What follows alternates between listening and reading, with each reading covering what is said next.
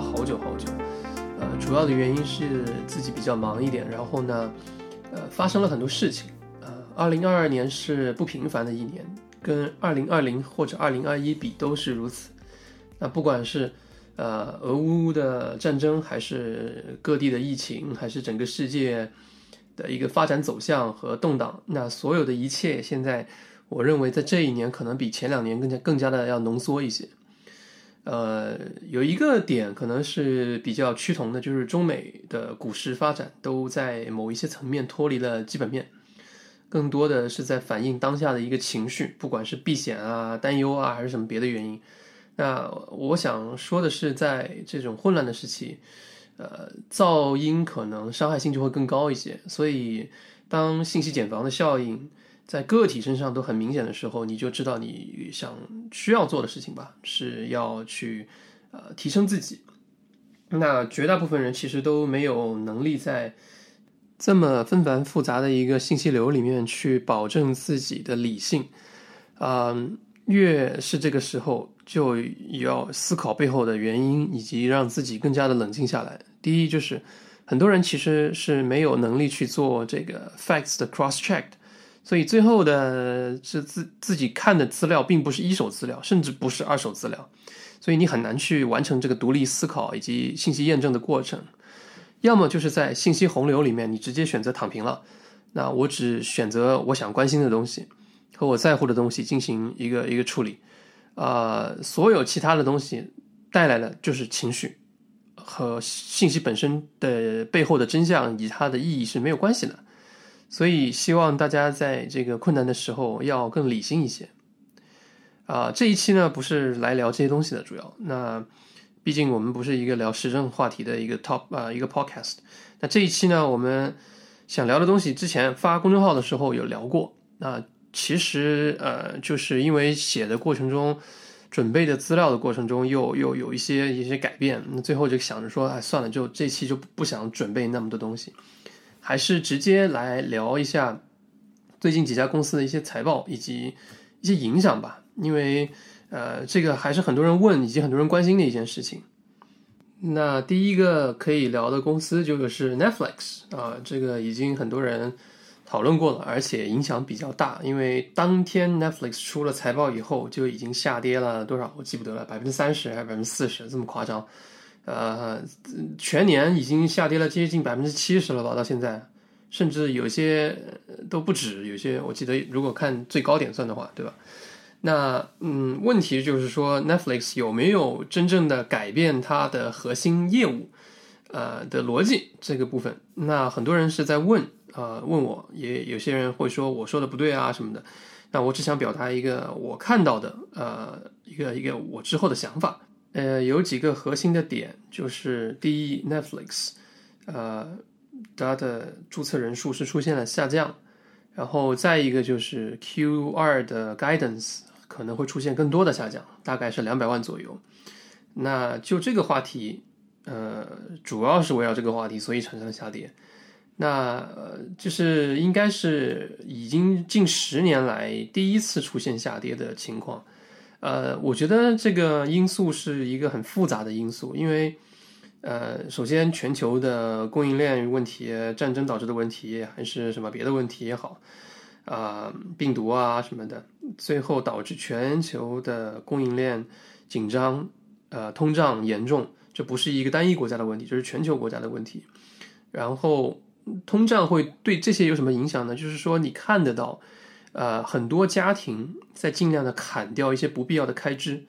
那 Netflix 其实已经在财报里说了，这个季度的呃流失率没有明显的提高，就只有可能零点三左右。但是零点三对它这个用户基数来说，就是大几十万的用户没了。那再加上俄罗斯直接减少了七十万左右的用户，甚至我认为把乌克兰以及白俄罗斯也要算进去才行。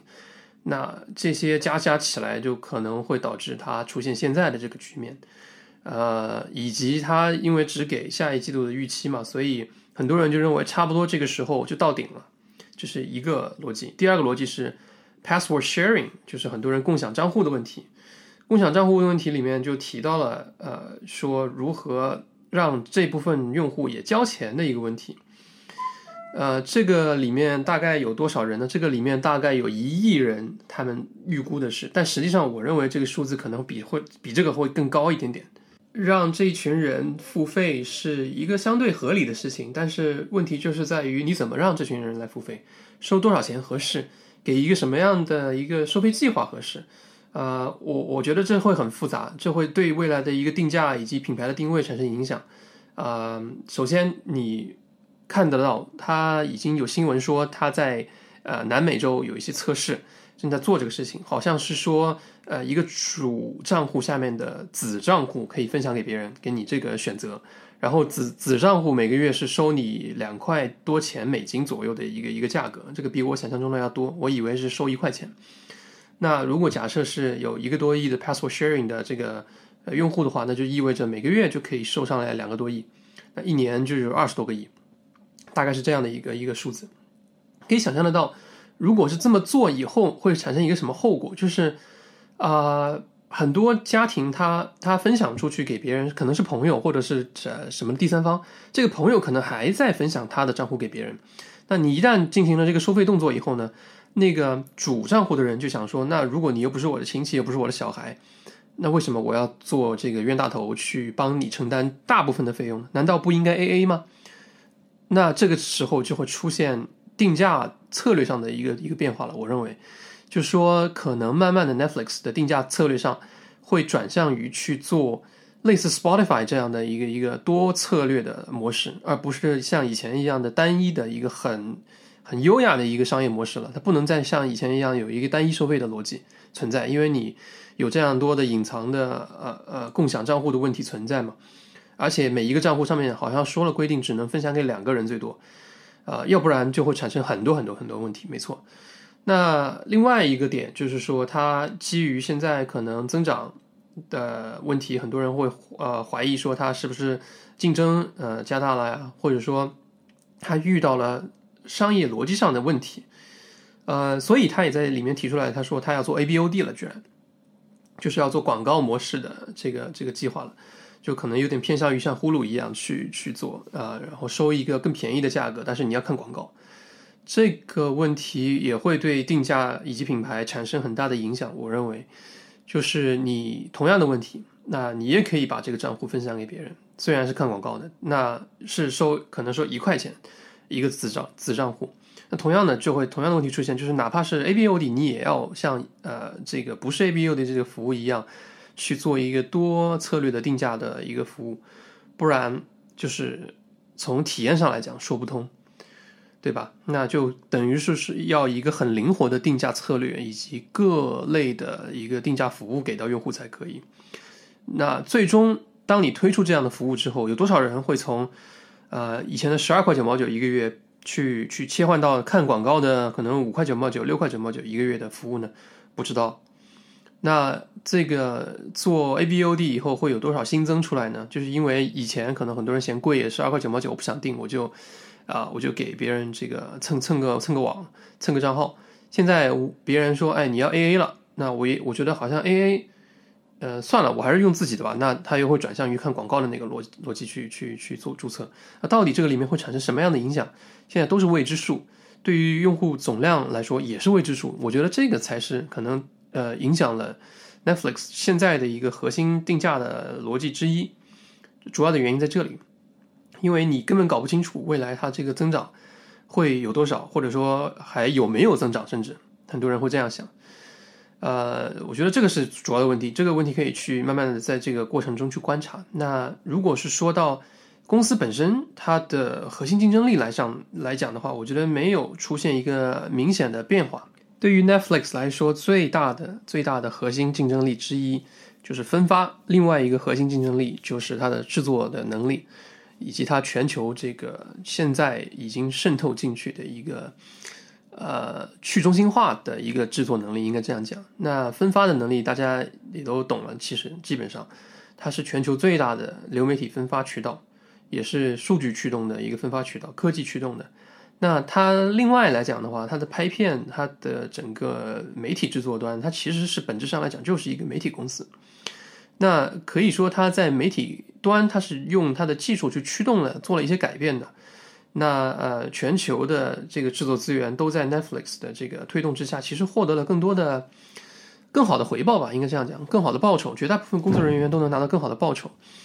嗯，产能来说是 Netflix 最核心的一个资源之一，就是因为它可以大量、大量、大量的去拍片，然后没有人可以企及它这样的产能。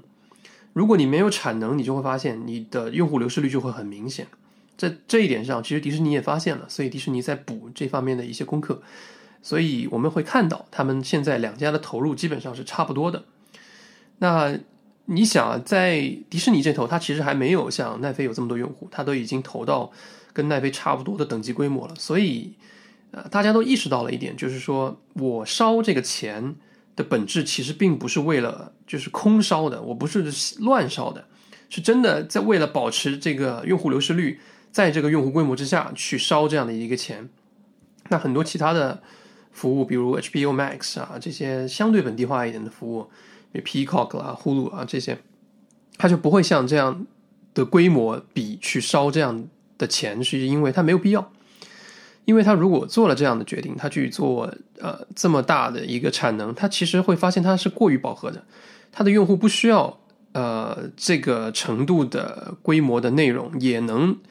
保持一个他能接受的一个用户流失率，而他们这些公司又不不太可能会走向全球化的一个流媒体平台。流媒体流媒体平台而言，我认为全球化的最后还是只有 Netflix 跟迪士尼。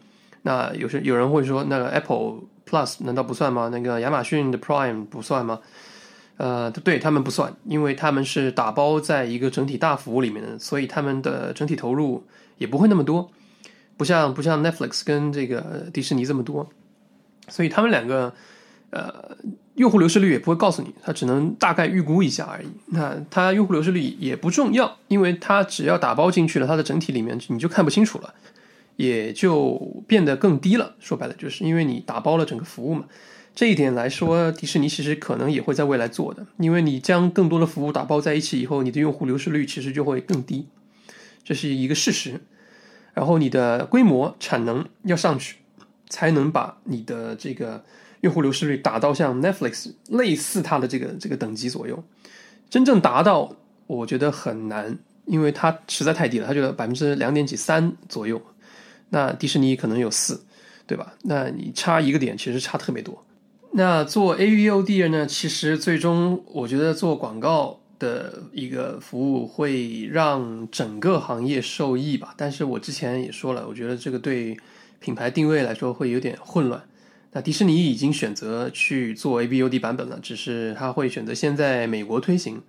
那显然 ABOD 可以扩大用户总量，因为你收费往下走了嘛。但是要看看看这个广告。那我觉得这样做的话，对迪士尼而言可以更容易达到它预期的用户目标。那 Netflix 当时。我想的是会不会跟进，现在看来就不用想了，基本上它就是应该会跟进。呃，那原来的逻辑之下呢，那个 Netflix 其实更像是呃 Costco 一样，不断的去增加会员的一个附加值，然后提价来完成毛利率的一个稳定的提升，最终的利润上升。那 Ben Thompson 也谈到了这个问题，那所以他认为 AVOD 确实会提升 Netflix 的注册用户，是一。第二，AVOD 可以帮助。Netflix 提升会员价格，因为你可以做差异化了。那第三，庞大的用户内容和巨额的投资，可以在 A V O D 的这个逻辑之下去找到一个更好的运营杠杆。那如果是这样，我们可以想象一下，那几乎可能会几乎所有的这个 S B O D 最后都有 A B O D 的版本。那国内的公司说这个这不就抄我们吗？那其实也不是，因为即使是这样，差异也是很大的。那呃，显然对于一些有 A B O D 技术储备的公司来说，比如 Roku 啊，他们那显然就会更好了。呃，那说了这么半天呢，其实我想说的就是说，呃，Netflix 的核心竞争力其实本质上没有发生太大变化。它国外的疫情解禁对他来说也是一个好消息，然后它其实在重资产投资这块也没有落下，它一直在做。呃，最后慢慢的应该来说，它的规模效应会体现出来，而且是应该很明显的体现体现出来。那对于那些流失率比较高的朋友，那些那些呃那些服务来说呢？你，你如果要像 Netflix 这样去做全球的渠道，我认为就很难了，因为因为这个产能毕竟是有限的，产能是需要抢夺的，产能不是说是无限度的。你在美国的国内的产能，你提到一个量，你提不上去了，所以你才要到海外扩张去找新的产能。那很多地方可能它的性价比会远比美国要高得多，所以你会发现 Netflix 在全球各地都有投资，而且在某些地区的投资不断的在加大。逻辑就在这个地方。那你大的投资最后换来的就是更低的流失率，更低的流失率就会有更好的这个投资的 ROI 回报，对吧？所以这是一个正循环。那做 A B O D 呢，我就觉得会让这个逻辑变得更复杂一点点，但是本质上它的核心没有改变，所以还是需要去观察。那现在你可以看得到，这个 Netflix 的估值已经快打到一个一个十几倍的一个一个状态了。那合不合理？我不，我我觉得很难很难去去就是去讨论，因为很多人觉得啊，它就是合理的，就是就是应该这个估值，对吧？只是一个拍片的公司。那有的人觉得它不太合理，因为它还能回购啊，它的运营杠杆还没有完全体现出来啊，等等原因，等等原因。那我觉得整体来说，Netflix 还可以再继续观察。那我之前也说了，我。在呃高位的时候把它卖掉，换成另外一家公司了，当然也跌了比蛮多的了，但是我持有的不算多了，已经不是重仓股了。那另外一个公布了财报的公司就是 Spotify。那 Spotify 呢，我也聊了一下，呃，可能这个公司的争议也比较多，我就简单的把我写的东西，然后再再说一下，念一遍，或者说再加一点内容上去。Spotify 这个季度呢，呃，它的财报其实整体来说是很好的，但是 guidance 不太好，预期不太行，所以呢，就还是跌了不少。嗯，我觉得二零二二年的 Q 一虽然都是超过了预期的，但是也不算有惊喜吧。然后呃，符合预期基本上，呃，但还是在当天跌了不少。呃，数据我看 Q 一还是完完全过关的了，已经非常好一个一个数据了。那就直接聊当时我写的那个重点。第一个就是退出俄罗斯。那这种，这个基本上所有的公司你都要聊这个东西，就是还是要 pricing 这个退出俄罗斯的这个这个影响。那对 MAU 以及对于付费用户增长都是有影响的，这一点是毫无疑问的，你要考虑进去就可以了。那长期又不是一个致命问题，也不是一个重点问题。那有关于付费用户增长变慢以及 guidance 变弱的问题呢？这个很好理解，其实就是。就是穷，因为 Netflix 而言，你看它虽然业务不具备可比性，但是你可以看得到，当人们面对供应链和宏观背景造成的物价上涨之后，荷包变得紧了以后，我一定会砍掉一些不是生活必须的消费。那在这个情况下，你就会看到，可能他觉得我下个月不需要，我就先取消了，或者说就我现在没工作，我这三个月我就不就不看了，我就不听了，就这种情况会比较多。那毛利率的问题。那很多人纠结为什么他好像是上了很多这种 monetization 的这种这种手段，或者说收购了类似的公司，但是毛利没有上涨。呃，首先我觉得你不能看短期的毛利，因为有一些很多的这些功能或者收购的来的资产，它要么在测试，要么还需要时间去整合运营。再一个，毛利率影响的因素很多很多。尤其是宏观大背景现在变得波动更大了，公司又在很多层面加大了投资力度，比如 Podcast，所以都会对毛毛利率进行呃一定程度的一个一个一个影响。那有些朋友就会问，那到底多久我才能看到毛利率毛利率的上升呢？那就可能是不知道，因为个人对于公司有不同的判断。那你觉得多久合适，和我觉得多久合适，可能根本就不在一个时间区间区间上。那核心其实还是看公司长期有没有这个竞争力。它有没有吸引更多的创作者啊？它用户流失率有没有明显的提高啊？如果有的话，是为什么呀？要警惕啊！那如果呃，那今年有没有 FCF 啊？它是不是这有正面的这个现金自由现金流啊？它有没有将它的自由现金流投资到它需要投资到的东西身上啊？上面，比如回购啊，比如有没有去买更多有益的资产啊？它的整体的。呃，整合的时候，它的试错成本是怎怎么样的？它创新的这个速度有没有变慢啊？或者说它的风格、公司文化有没有发生改变啊？等等等等等等。所以我觉得还是那句话，就是长期而言，你要做模糊但是正确的事情，因为你要模模糊而言，是因为你因为你要探索，你只有探索了，你才能慢慢的做到正确的事情。那市场短期怎么看？我觉得不重要。呃，长成长股只是一个标签了，那并不是每一个季度都会有。很好很好的数据给你看得到，有多么多么多的这个 organic growth，所以每一个季度，我觉得它的这个这个毛利率啊都会有变化，也是很正常的，而不是说我要非要在乎这一两个季度或者两三个季度，还是长期的一个一个一个过程吧。呃，那还有一点就是，很多人会看得到这个 MAU 的增长没有那么快了，在这个 Spotify 的这个预期里，或者说这个财报里。那因为当时 Daniel Ek 他是说整体的 MAU 可能会接近十亿人，那现在才四亿多，你现在就已经放缓了，那你什么时候才能跑到十亿？那是不是这个空间已经又变了呢？这是这是一个问题，所以你要想一想，这样的想法是不是太线性了，或者说你太着急了？第二个就是毛利率没有增长的问题，就刚才聊到的，那反而比同同比是减少了百分之零点三，很多人质疑说，那为什么上了这个？这么多变现的手段以后，好像还没有去年高。那我觉得很多人可能要还是要需要亲自去以这个创业者的角度去思考这个问题。你要看一下什么因素会导致这个毛利率承压，对吧？然后为什么投资 Podcast 要还还要不不断的努力往里往里面投钱？你烧钱最终来的还是要不断思考，它到底是资产呢还是费用？长期而言，如果是费用，那那显然是在做价值毁灭的事情。那你股票跌就应该。如果长期而言你烧来的是资产，那可以，你是你是在用你投资的角度去花这笔钱出去。我觉得大概就是这些东西吧。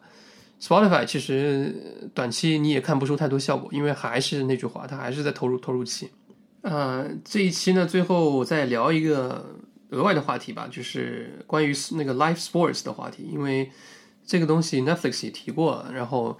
呃，迪士尼也也有在做，然后很多人也会呃考虑这块到底会不会像之前他们说的那样，就是一开始你说不做，最后打脸，还是说要做？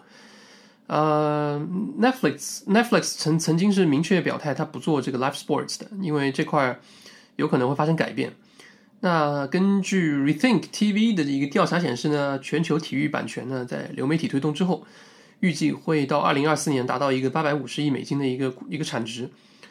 那在欧洲，估计在二零二二年全年呢，可能有多达百分之二十的体育版权来自于流媒体。这个数据比上一年增加了百分之十二。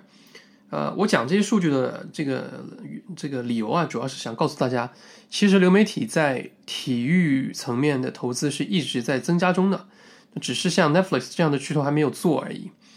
那呃，因为对他来说，流媒体公司拿下体育版权本身的这个费用。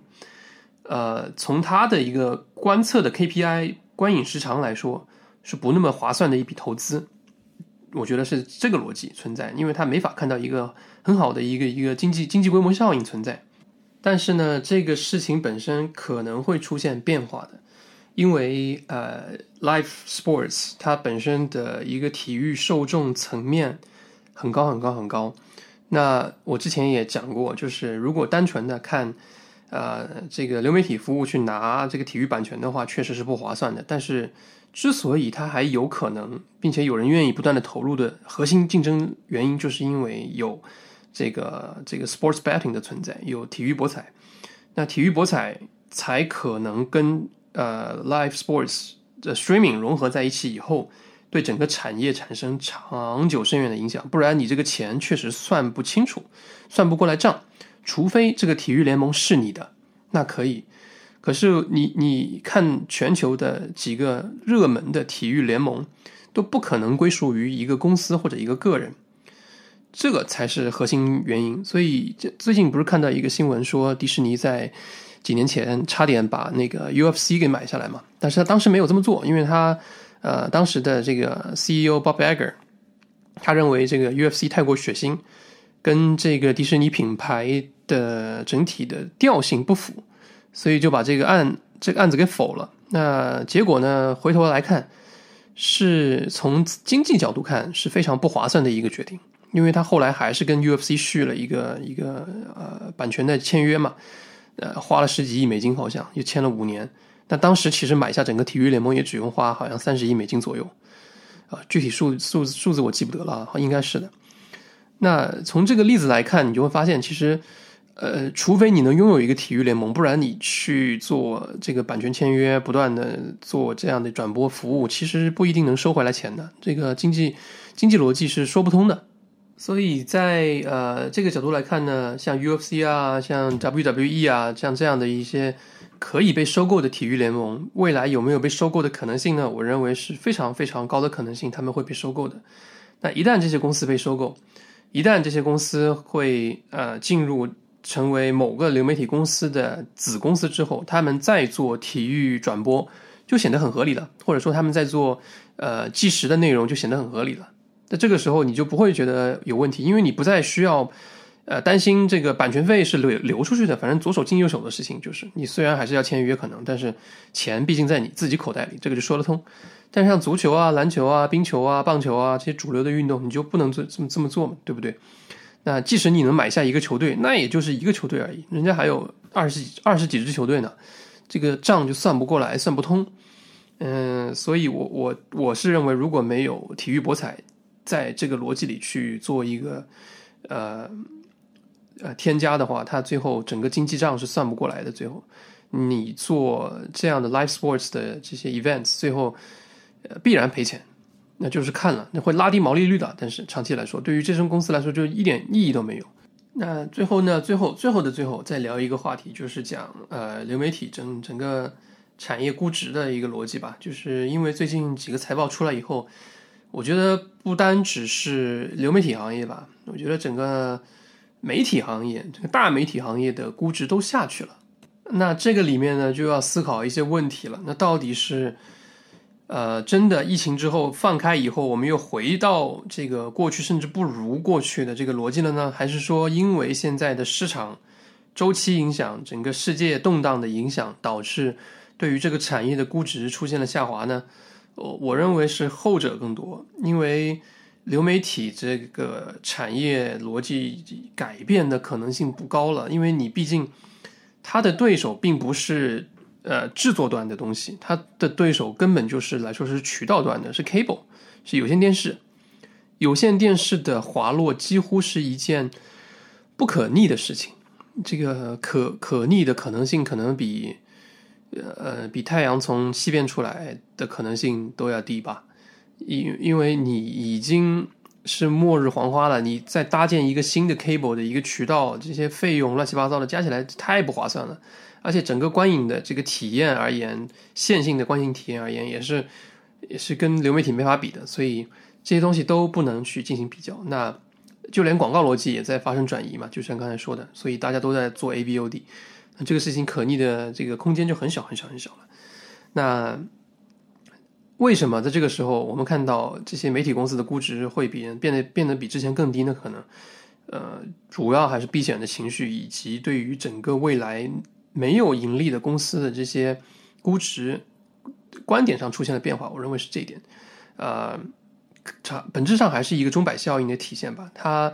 要么左，要么右，要么左，要么右，它没有很少在中间地带停留的时候，所以在这个时候投资，你就要想清楚了，你的这个资金成本可以维持你拿多久，或者说你是不是这个钱就不用，可以放很久，那你就还相信未来这个东西是一个必需品，是一个主流，而不是像有些人想的那样，就说。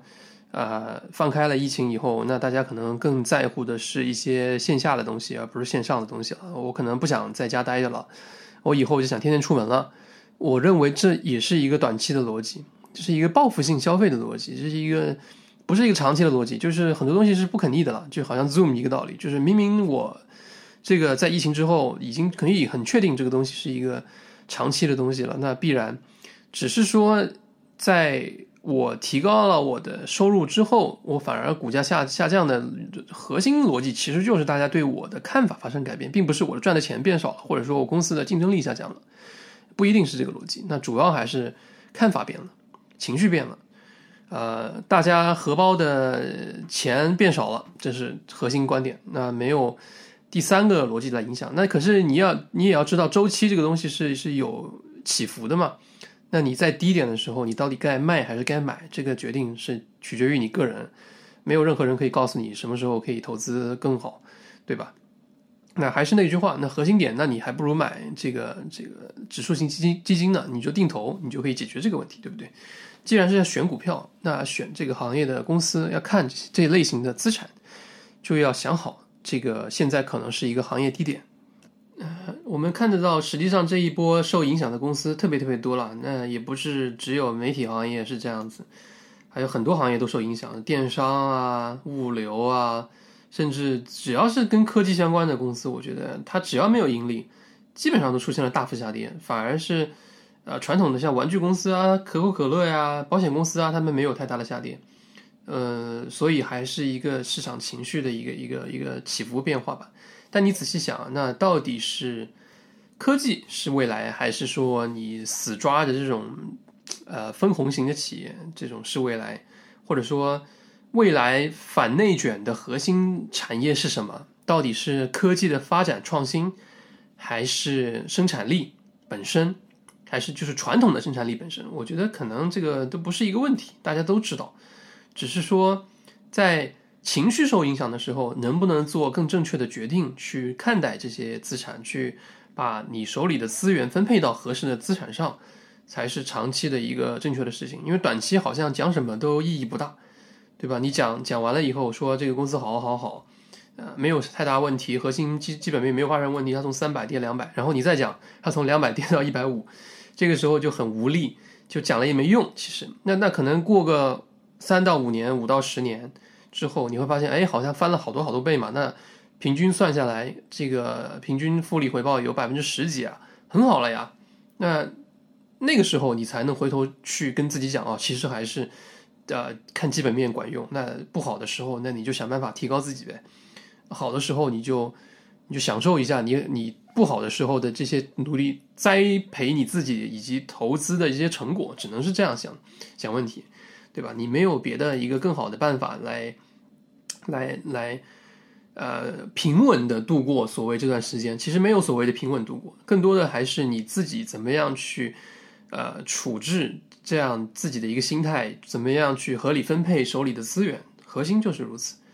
那这一期讲到这个地方，我觉得聊的也差不多。因为老实说，一个月一个月下来，好像事情虽然多，但是你能聊的东西好像也不是特别特别多。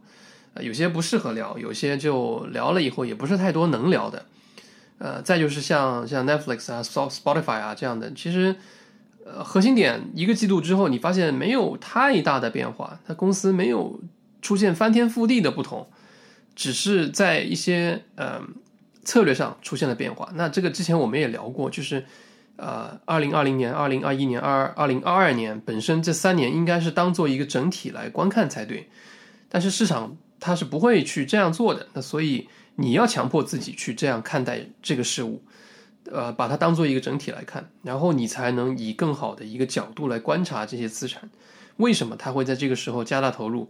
啊，明明市场已经下跌了，然后宏观经济也不好，为什么这些公司还要加大投入去去把这个呃这个自由现金流拿去砸砸钱去做一些新的投资呢？为什么呢？他不把钱拿去做回购啊，或者说咱们捂着分给股东啊，咱们就是保持现有的规模赚赚钱不好吗？对吧？这些问题要自己想清楚。为什么？如果你得到了你心里想要的答案，那你就其实应该知道应该怎么做，或者说怎么去看待这些这些公司以及他们为什么要这样做，这些呃战略选择的原因吧。嗯，最后其实讲多了也没什么用，就是祝大家就是心情更好一点。然后多看看书，这个时候其实是一个非常好呃提高自自己的时候，非常适合读书，非常适合出去旅游。呃，可能也去不了太多地方，但是呃，嗯，你呃自己能决定自己能去到什么样的一个状态，我这是我想说的，大概就是这样吧。那下一期我希望尽量能五月，呃，今天今天已经五月了，那希望能六月一号之前发出来，好吧？谢谢。谢谢大家。